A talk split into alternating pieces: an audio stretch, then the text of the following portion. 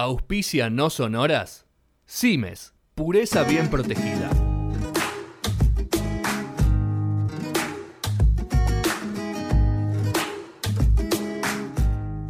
David Bowie con Papo. Bee Gees con Charlie García. T-Rex con Soda Stereo. Las relaciones menos pensadas. Marcos Coleto las conoce y las comparte. El linkeador en el aire de punto cero.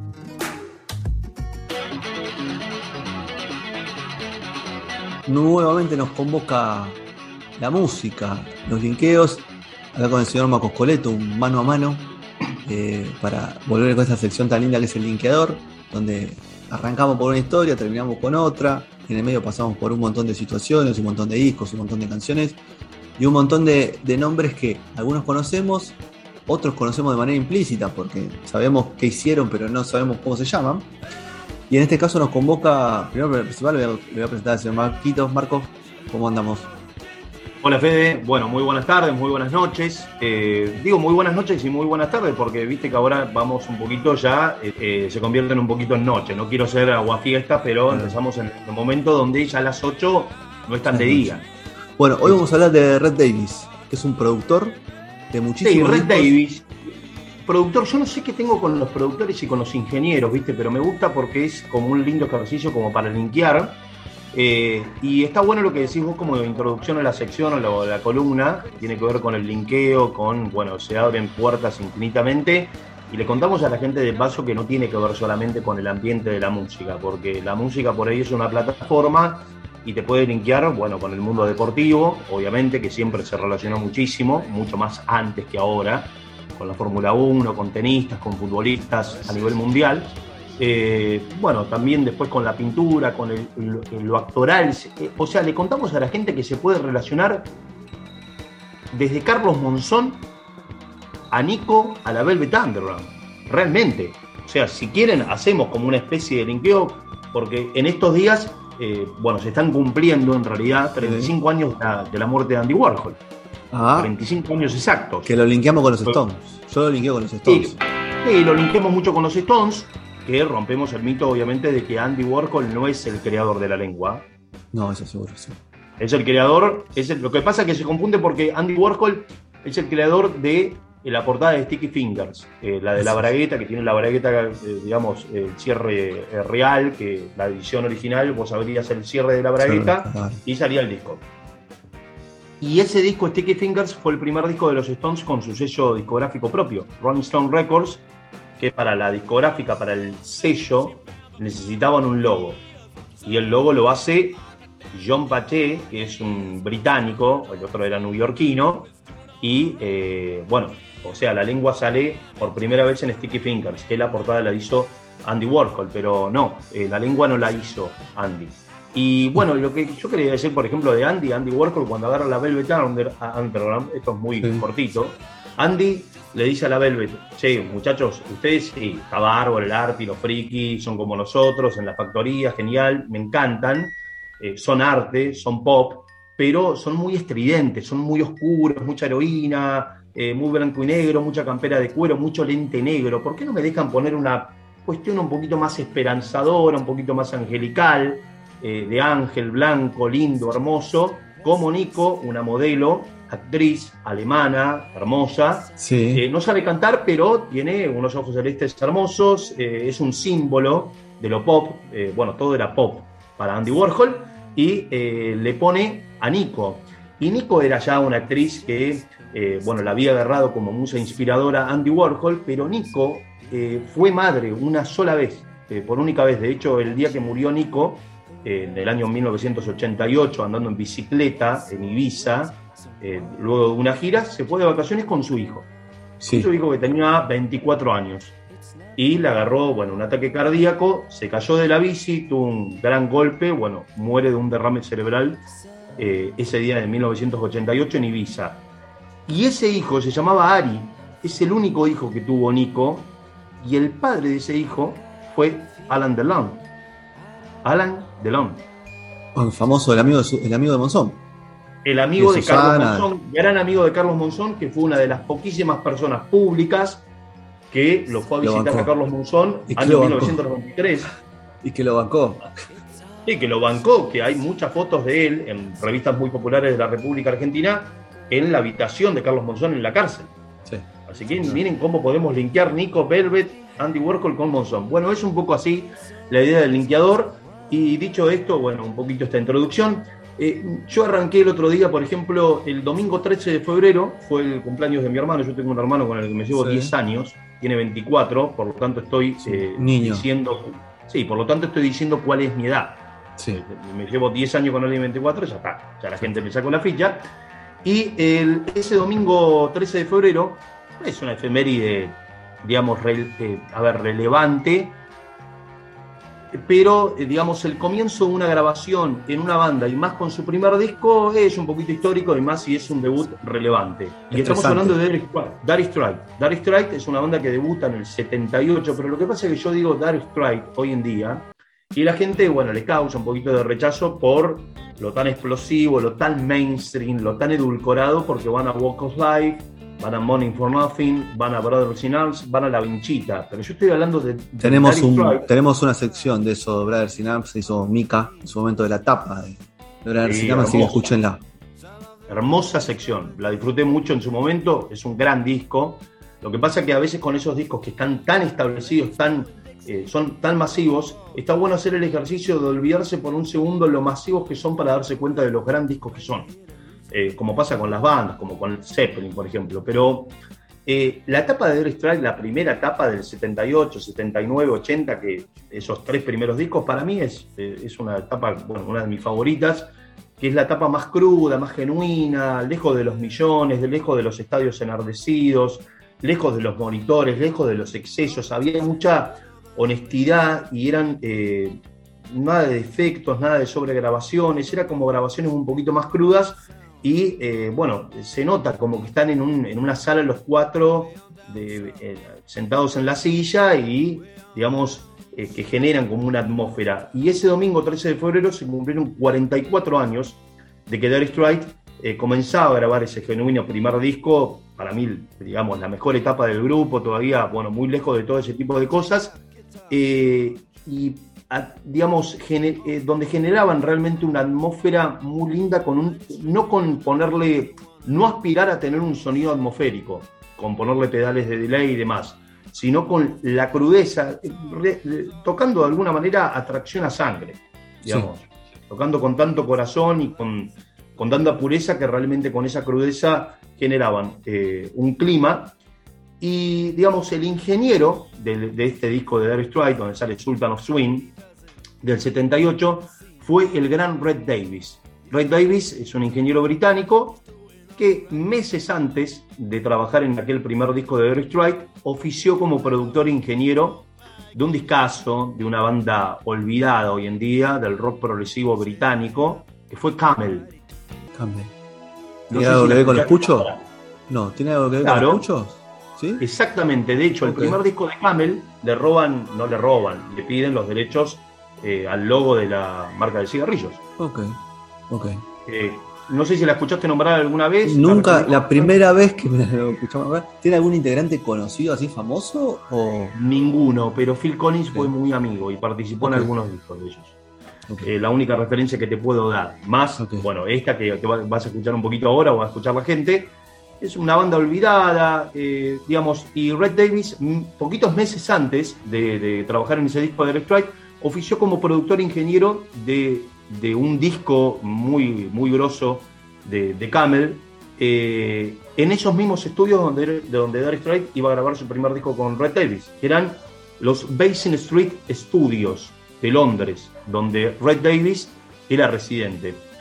Em, disco de Camel en el cual eh, participó el gran Brian Eno. Eh, algo que no es casual, ya que Red Davis, eh, al mismo tiempo que trabajaba en aquel disco de Camel, que se llamaba Rain, Dance, que así se llamaba, tenía que ver un poquito con la lluvia, era una obra conceptual, allí en los mismos estudios también trabajaba en la producción e ingeniería de sonido de un disco de Brian Eno que Moyo, Ricardo Moyo, por cierto, lo ha citado varias veces eh, como uno de sus discos favoritos, él es muy fan de Brian Eno. El disco se llama Before and After Science. Okay. Antes y después de la ciencia. ¿Instrumental eh, también? No, es un disco, digamos, donde él había empezado eh, a incautar un poquito el ambiente, pero es un disco cantado. Okay.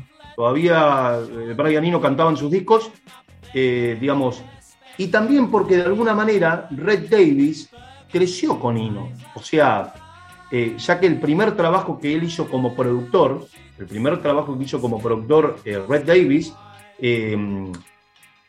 fue un disco, el disco de Ino de 1974, el segundo disco de él como solista, que se llamó eh, Tiger, eh, en esos mismos estudios llamados eh, Basin Street, casualmente, todos en los mismos estudios. Y también fue la gran mano derecha de Brian Ino en toda esa primera etapa de su creación de la música ambient. Era su productor, eran los dos, digamos, su mano derecha en el trabajo era era Red Davis, y Red Davis, el primer trabajo que hizo en la música, digamos, fue asistente de ingeniería de sonido de un discazo de Genesis, que es cuando el Genesis de Peter Gabriel llega a lo máximo, creo, al clima, que es eh, Selling England by the Pound, vendiendo Inglaterra por una libra en el año 73. Y, digamos, ese, ese es el primer trabajo que él hace, justamente ahí en estos estudios. Y a partir de ahí, ascenso meteórico, imagino, o sea, ser un asistente de ingeniería ya se anima a, armar su camino. hay muchos productores que. te decía que hay muchos productores que vos nombrás en, estos linkeos, en, estas secciones mm. que tenemos en nuestro programa y también que podés escuchar en YouTube, Spotify, que vos decís, este tipo arrancó abriendo una puerta, yendo a buscar la comida, viendo cómo se maneja la perilla y después termina haciendo grandes discos. O sea, Red Davis es un, otro ejemplo de esto todo muy romántico, ¿viste? estos tipos tenían la suerte de ser residentes de estudios como los estudios Iceland, que son estos estudios, pero los estudios eh, fueron cambiando de nombre, por eso la gente muchas veces no se da cuenta que es el mismo estudio. El estudio primero se llamaba Iceland, después Basin Street y después de otra manera que vamos a contar ahora. Pero claro, siendo residentes ahí, caían banda tras banda, Bowie, bueno, caían un montón, Genesis, entonces, el ingeniero residente, primero sirviendo café, como vos decís, muy cadete, y bueno, después empezando a trabajar como hicieron tantos en la década del 70 y en la década del 80, Tony Platt, Jimmy Jovin, eh, bueno, grandes productores e ingenieros de la, de la música pop. Y, digamos, ese es el primer trabajo que él hace, digamos, que hace Red Davis, asistente de ingeniería de sonido. Y al año, eh, en el año 74, fines del 74, eh, debuta él como productor en ese disco de Brian Eno, que es el segundo disco de Brian Eno como solista. Hay una curiosidad que no la tenía pensada en el linkeo, pero que le agrego ahora. Al mismo tiempo que se está grabando, que Red Davis está grabando ese disco con Brian Eno del 74, en el estudio de al lado, Genesis está grabando el último disco que graban con Peter Gabriel, que es The Land Lies Down on Broadway, que es la obra conceptual que ellos sacan sobre un chico puertorriqueño perdido en la ciudad de Nueva York, rescatando a su hermano, una obra muy compleja, muy ambiciosa, muy pomposa de la década del 70, muy propia de la década. Y digamos, eh, ahí está el nexo para que se acerque Peter Gabriel Genesis y Brian Eno, es el, el productor Red Davis y el productor del disco de Genesis, que era John Burns, que era el colaborador, la mano derecha de Genesis. ¿Por qué digo esto? Porque claro, John Burns y Red Davis se conocían, las bandas no. ¿Por qué se conocían? Porque al año anterior, Genesis, en Selling England by the Pound, lo tiene como productor a John Burns, pero John Burns lo convoca ahí en los Island, que también él trabajaba en, Island Studios, a este ingeniero que era un pibito, Red Davis. Entonces se conocen, se hacen muy amigos, y claro, al mismo tiempo estaban grabando. Entonces en los ratos libres, Red Davis y John Burns tomaban algún que otro café, y ahí se presentan a Brian Eno con Genesis.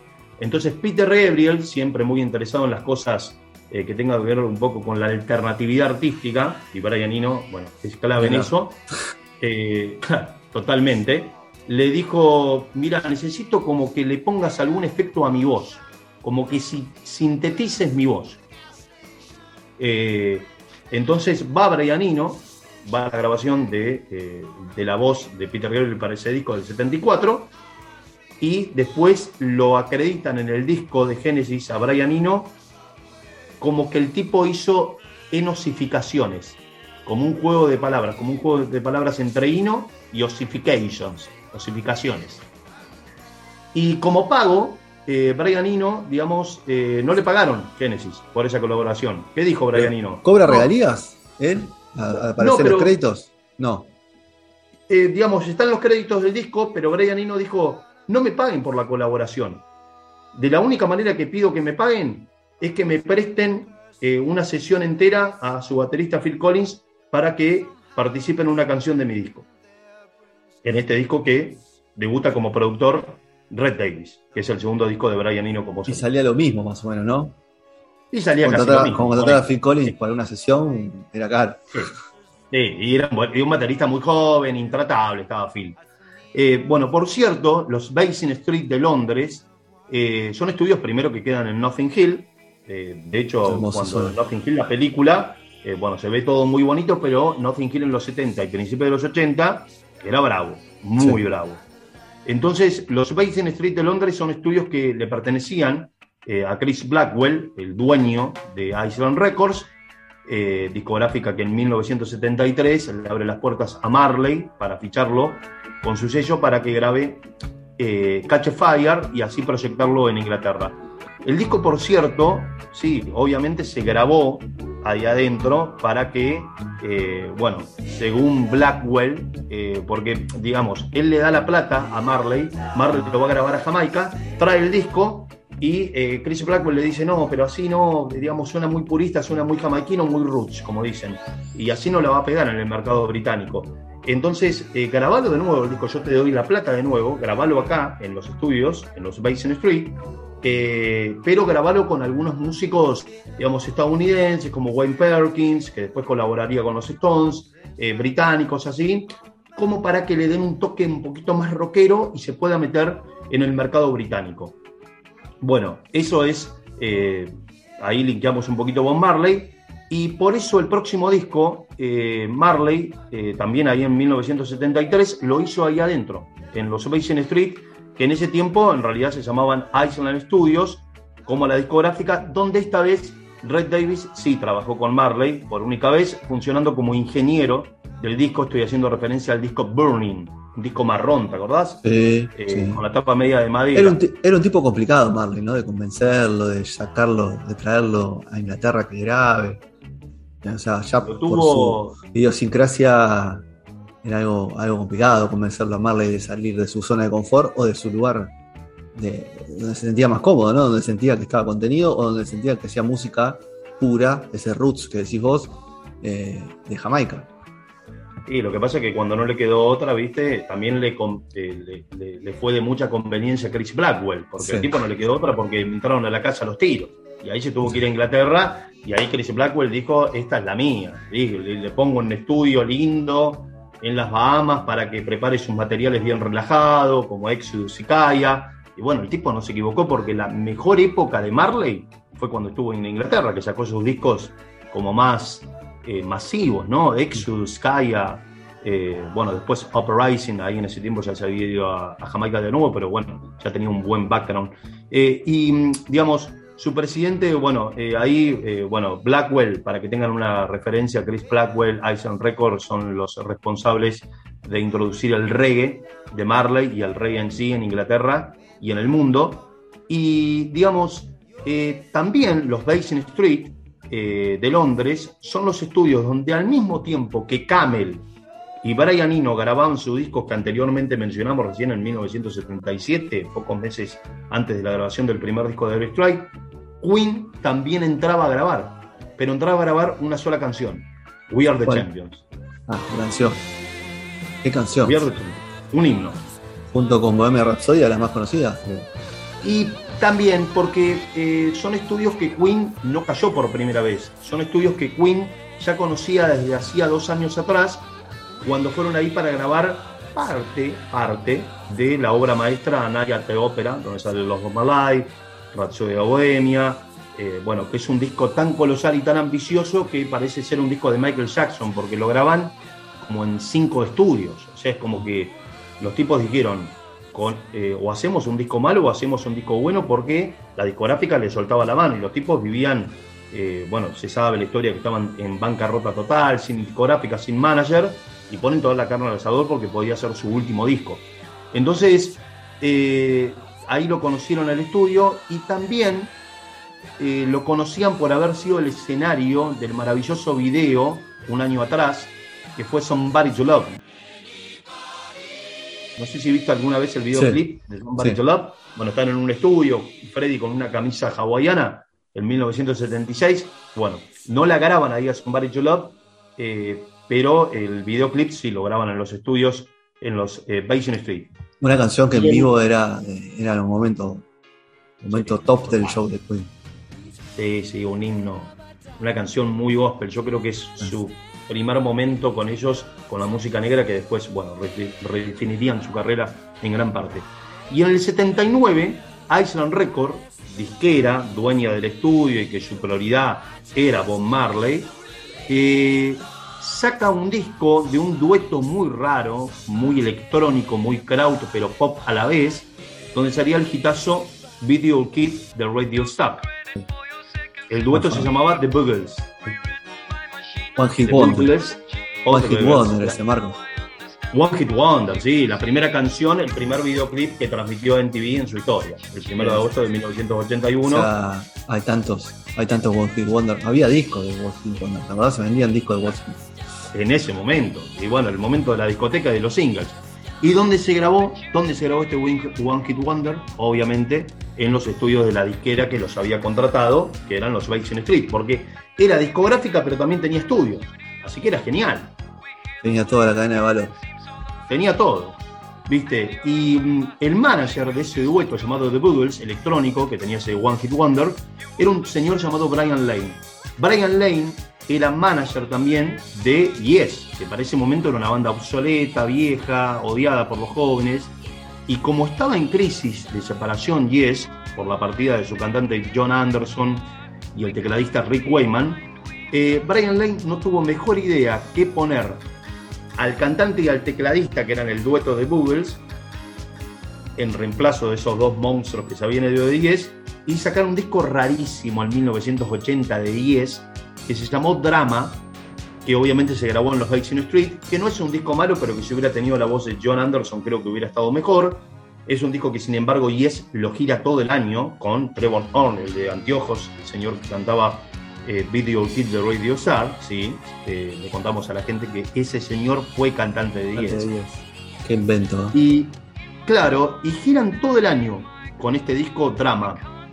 Giran todo ese disco de Yes y ese cantante Trevor Horn, en un momento cuando ya termina la gira, en Navidad de 1980, eh, bueno, el tipo dice, entiende que no pega con 10, decide abrirse, comprar los Basin Street, ponerles el nombre Sounds Studios y en todo caso seguir en contacto con 10, pero como productor.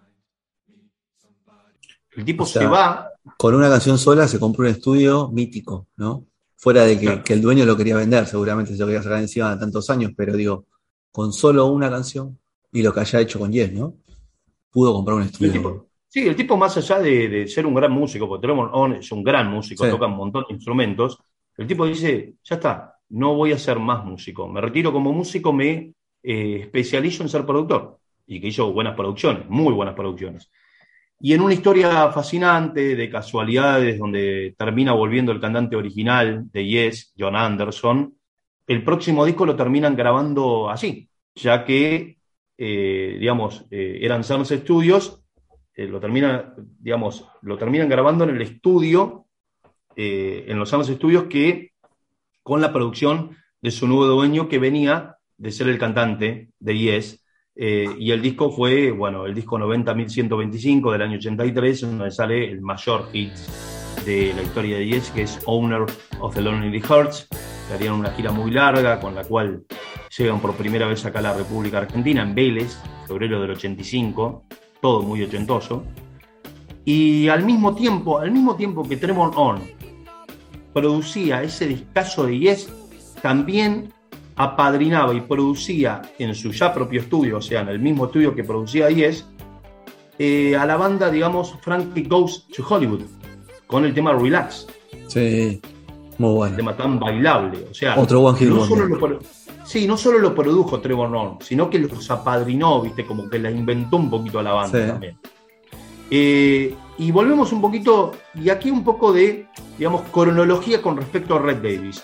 Lo más loco de, Red Davis es que termina de trabajar en aquel disco de Air Strike, el, día que termina de trabajar en ese disco de Air Strike, en una Londres nublada, rota, del 78, ese mismo día se toma un avión a las Bahamas para trabajar en el segundo disco de los Talking Heads, que se iba a grabar en los Compass Point Studios. Algo que no es casual, algo que no es casual. No es casual que se haya ido a sus estudios para trabajar con los Talking Heads en su segundo disco, ya que también eran propiedad de su jefe Chris Blackwell, el dueño de Addison Record, la, discográfica para la cual Red eh, trabajaba, eh, y eran unos estudios que Chris Blackwell, como decíamos antes, había puesto en 1977 en las Bahamas para que su estrella Marley, con la cual estaba haciendo bárbaro, ensayar y preparar en un lugar un poquito más relajado, eh, tranquilo, sus discos Exodus y Kaya. O sea, todo, todo tiene que ver con la playa. De Londres se fue a la playa. de Londres a la playa. Claro, a ver, Blackwell era el dueño del circo.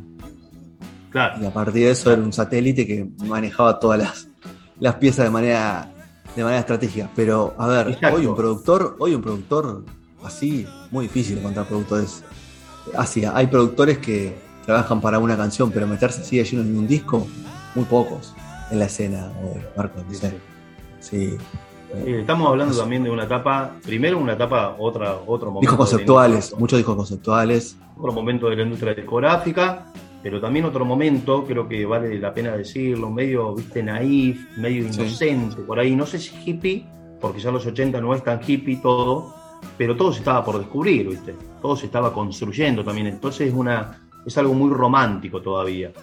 Y estos estudios, los Compass Point Studios, que a mí me encanta, eh, digamos, ir a esos estudios, hacer informes sobre ellos y demás, son estudios donde justamente Gary Strike, poquitos meses después de que Tolkien Heads grabara su, disco ahí, iban allí para grabar esto, para grabar el disco Comuniqué, su segundo disco, que lo graban el mismo año que eh, graban su debut.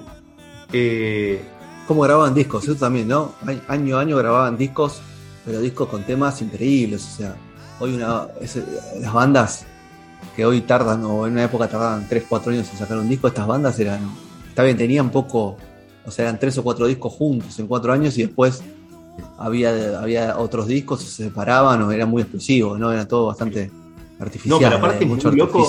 Es muy loco, Fede, lo de Adele Strike, porque Adele Strike pasa de la pobreza, 76, 77, primer disco que lo graban en pocas, viste, en 15 días, todo muy precario, gira y terminan por esas casualidades llegando a las Bahamas y haciendo su disco en una cuestión paradisíaca, hermosa, eh, como si ya fueran gente, como si ya fueran celebridades, ¿viste? Una cosa inusual, totalmente eh, romántica hoy en día.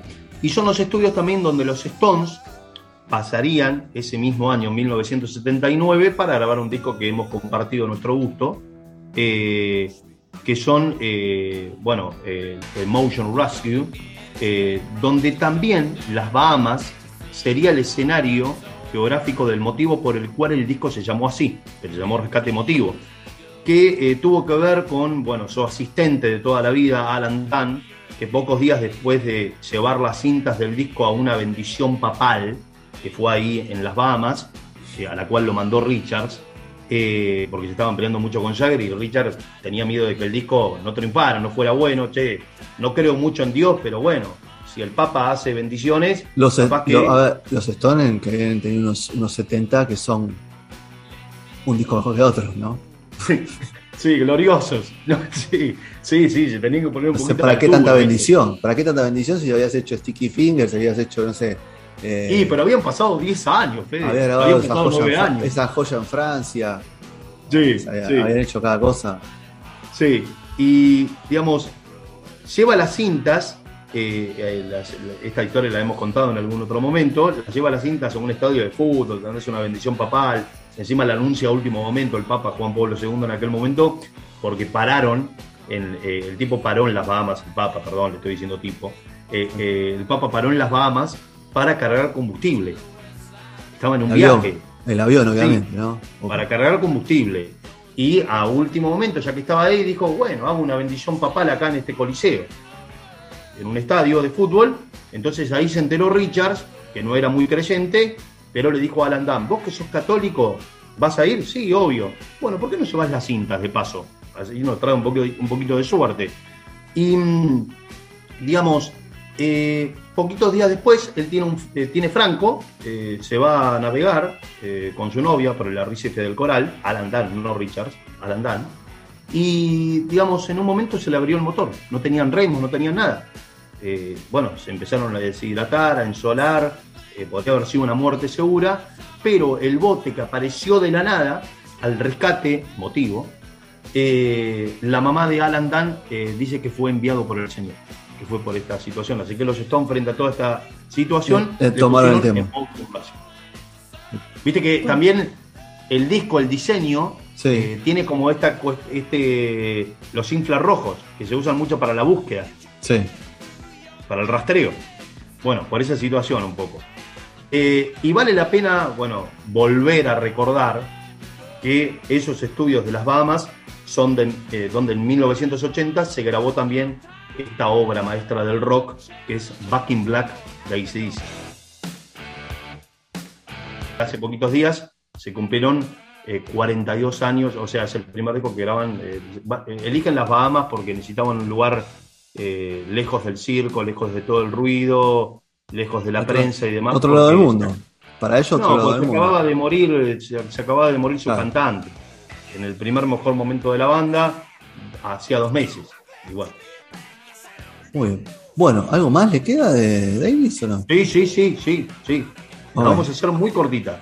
Y después de, estar, después de estar allí en las Bahamas, eh, con los Talking Heads, Red Davis volvió a los Basin Street de Londres para producir un discazo hermoso de ambient, también muy amado, este sí, muy amado por Ricardo Mollo, eh, eh, que es el disco de ambient, música para los aeropuertos. Sí, muy conocido. De Brian Eno, que, digamos, no es casual, ya que era mano derecha de Ino, pero también con Brian Ino fue con el que trabajó en las Bahamas en ese disco de los Heads. O sea, terminaron de producir el disco de los Heads y se tomaron un avión literalmente los dos a los Basin Street otra vez para eh, grabar ese disco de Ino.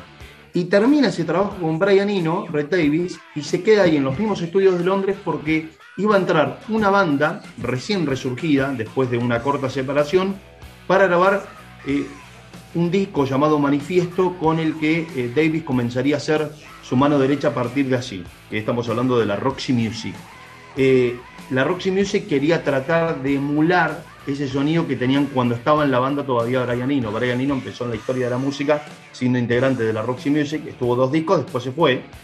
Y la Roxy Music quería volver a emular ese sonido bien artístico, bien friki que tenían cuando estaba Eno y como Red Davis era el productor de Ino y la mano derecha de él, lo fueron a buscar a él y comienzan esa etapa de esos últimos tres discos con el disco eh, Manifiesto. Eh, ni bien termina ese disco de la Roxy, ahí mismo en esos mismos estudios, eh, que por cierto fueron también los estudios donde crecieron los Roxy Music, con ese nuevo equipo de producción junto a Red Davis se ponen a trabajar eh, en un maravilloso disco que recomiendo mucho, que Datito de Color fue el disco con el que Richard Coleman conoció a la Roxy Music, eh, siendo el primero que se compró de ellos y que fue una fuerte influencia para él, para su formación musical, que es el disco, em, digamos, Flesh and Blood del año 80 de las chicas tirando las lanzas.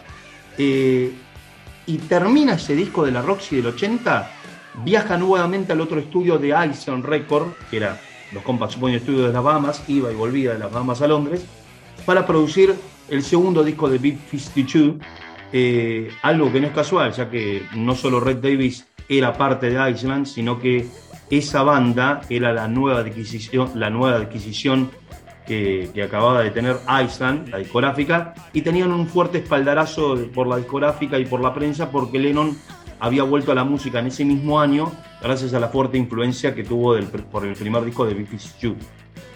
Eh, que según las estadísticas, que alguien tan por ahí se pican estas cosas, según las estadísticas de la fecha de grabación, ese disco de, de Biffy Stew con la producción de Red Davis en los Compass Point Studios se grabó al mismo tiempo que ahí en el estudio se grababa también eh, Back in Black de ACDC. Y ya llegando un poquito al final, el mismo día que salía Back in Black a la calle, en esos mismos estudios donde se grabó Back in Black, se comenzaba la grabación de un discazo de los Talking Heads, donde Red Davis estuvo en el comienzo de la producción del mismo, pero por una pelea bastante grande con su mano derecha Brian Eno, que era el coproductor del disco, decidió dar un paso al costado e irse. Eh, el disco de los Heads era Remaining Lights eh, del año 80. Red Davis se va de la producción porque se pelea a muerte con, con Brian Eno y se va. ¿A dónde se va? Si no iba a estar en los Compass de estudio de Londres, se iba a ir a Notting Hill, a los Basin Street. Así que se va a los Basin Street nuevamente para empezar a trabajar en el disco de resurrección de King Crimson llamado Discipline, algo que no es tan, no es tan casual, ya que el nuevo guitarrista y cantante de esta nueva formación era el gran Adrian Bellew, que eh, estaba trabajando en aquel disco de los Heads, de donde venía de trabajar Red Davis, justamente. Eh, y digamos, esto es una cosa de ir y volver, porque termina su trabajo con Crimson y viaja nuevamente a las Bahamas, al otro estudio de la compañía, que era los Compass Point Studios, para grabar un disco precioso, cristalino, llamado Avalon, que si uno viene medio roto, medio rota, yo le recomiendo que, que, lo escuche y va a salir hecho un lord inglés o una reina. Es un disco que vuela a Colonia. O una es, lorda. eh, sí, la Roxy Music con, con Avalon. Y apenas termina ese trabajo con la Roxy, eh, Red Davis, eh, el tipo vuelve a Londres, pero esta vez a otros estudios, que eran los Odyssey Studios, los estudios Odisea, donde Clapton, donde, Clapton, donde Roger Waters en el 87 grabaría Radio Chaos, por ejemplo, uno de los estudios un poquito no tan usados, los usó McCartney, de en algún momento, eh, para trabajar eh, en el segundo disco de esa formación de los 80 de King Crimson, que es un homenaje, eh, el disco se llama Beat, y es un homenaje a los poetas beat de los 50, que fue una idea motivada porque en ese año 82 estaban cumpliendo 25 años eh, de la gran novela de Kerouac, de Jack Kerouac, eh, llamada En el Camino, tan popular. Por eso es que hay eh, una canción eh, llamada Neil and Jack and Me, donde se hace referencia a Jack Kerouac y a su amigo Neil Cassidy, más allá de las distintas obras de, de Jack Kerouac. Ok. Muy bien. Le tengo que preguntar, ¿Red Davis está vivo hoy o se nos fue? Red Davis está revivito y coleando. Gracias a Dios. Ok, ok, muy bien. Espero no- Ok. eh, esperemos eh, no ser mufa con. con- bueno, No, bueno, a todo le puede pasar, no, no somos mufas, o sea, a todo le puede pasar, pero digo, era el, el cierre de la sección, pregunta si está vivo, ¿no? Igual me Sí. mucha gente viva, mucha gente muerta, pero más vivo que muerto, ¿no? Así Sí, a mí bueno, me atrajo un poquito el- me, me atrajo un poquito la investigación de este linkeo porque fue como cronológica, ¿viste? A partir de Airstrike es como que el tipo no para un segundo. O no, sea, no hizo- hacía cuatro o cinco discos tremendos en un año. Del 77 al 82. Y se la pasa, o sea, Sí, de la playa está bien. Red. Claro, está bien, Red. Laburaste muchísimo, pero te tomabas un avión a las Bahamas eh, todos los meses. Genial. Y después no laburó más, obviamente, 5 o 6 años de laburo y ya está, después con todas las, las regalías de esos discos, viví tranquilo. Sí, después hizo algunas cosas no tan conocidas, pero eh, Y ya perdió eh, la. trabajó, trabajó, ¿sabes con quién? Mucho después con Brian Ferry. Brian Ferry, cantante de la Roxy, Sí. nada, encuentra su faceta, su fórmula de esas baladas bien ochentosas, bien eróticas, tipo Slave to Love, tan conocida, y bueno, se lo llevó para con él en los 80, sí, sí. Bueno. Bueno, Marcos, ha pasado un nuevo linkeador, esta vez Red Davis, un hombre que se la pasó de Londres a Bahamas, de Bahamas a Londres y viceversa. Así que tuvo Gracias una- a tiene- Iceman. Gracias a Island y gracias Gracias. a Blackwell que le tiene que dar gracias a medio, medio mundo a Blackwell, ¿no? Pero bueno, Sí, no importa, eh, es- esto es gracias, esto es todo gracias a Marley. o a Blackwell. Para mí a Blackwell. Sí, porque con la plata que hizo Marley, digamos, es con la plata con la cual puso Blackwell los Mo- estudios en la mano. Los caminó todos. Así que bueno, nos encontramos en breve. Le agradecemos a, todos y a todas los que están escuchando llegar hasta el final. Así que no son ahí tienen toda la información de lo que es el medio y un montón de, notas, videos, eh, audios para escuchar. Así que lo- los invitamos a, les invitamos siempre a, a seguirnos ahí. Un abrazo grande, Marquitos. Un abrazo, Fede, un abrazo a toda la audiencia y bueno, eh, larguito, pero bueno, vale un poquito la pena.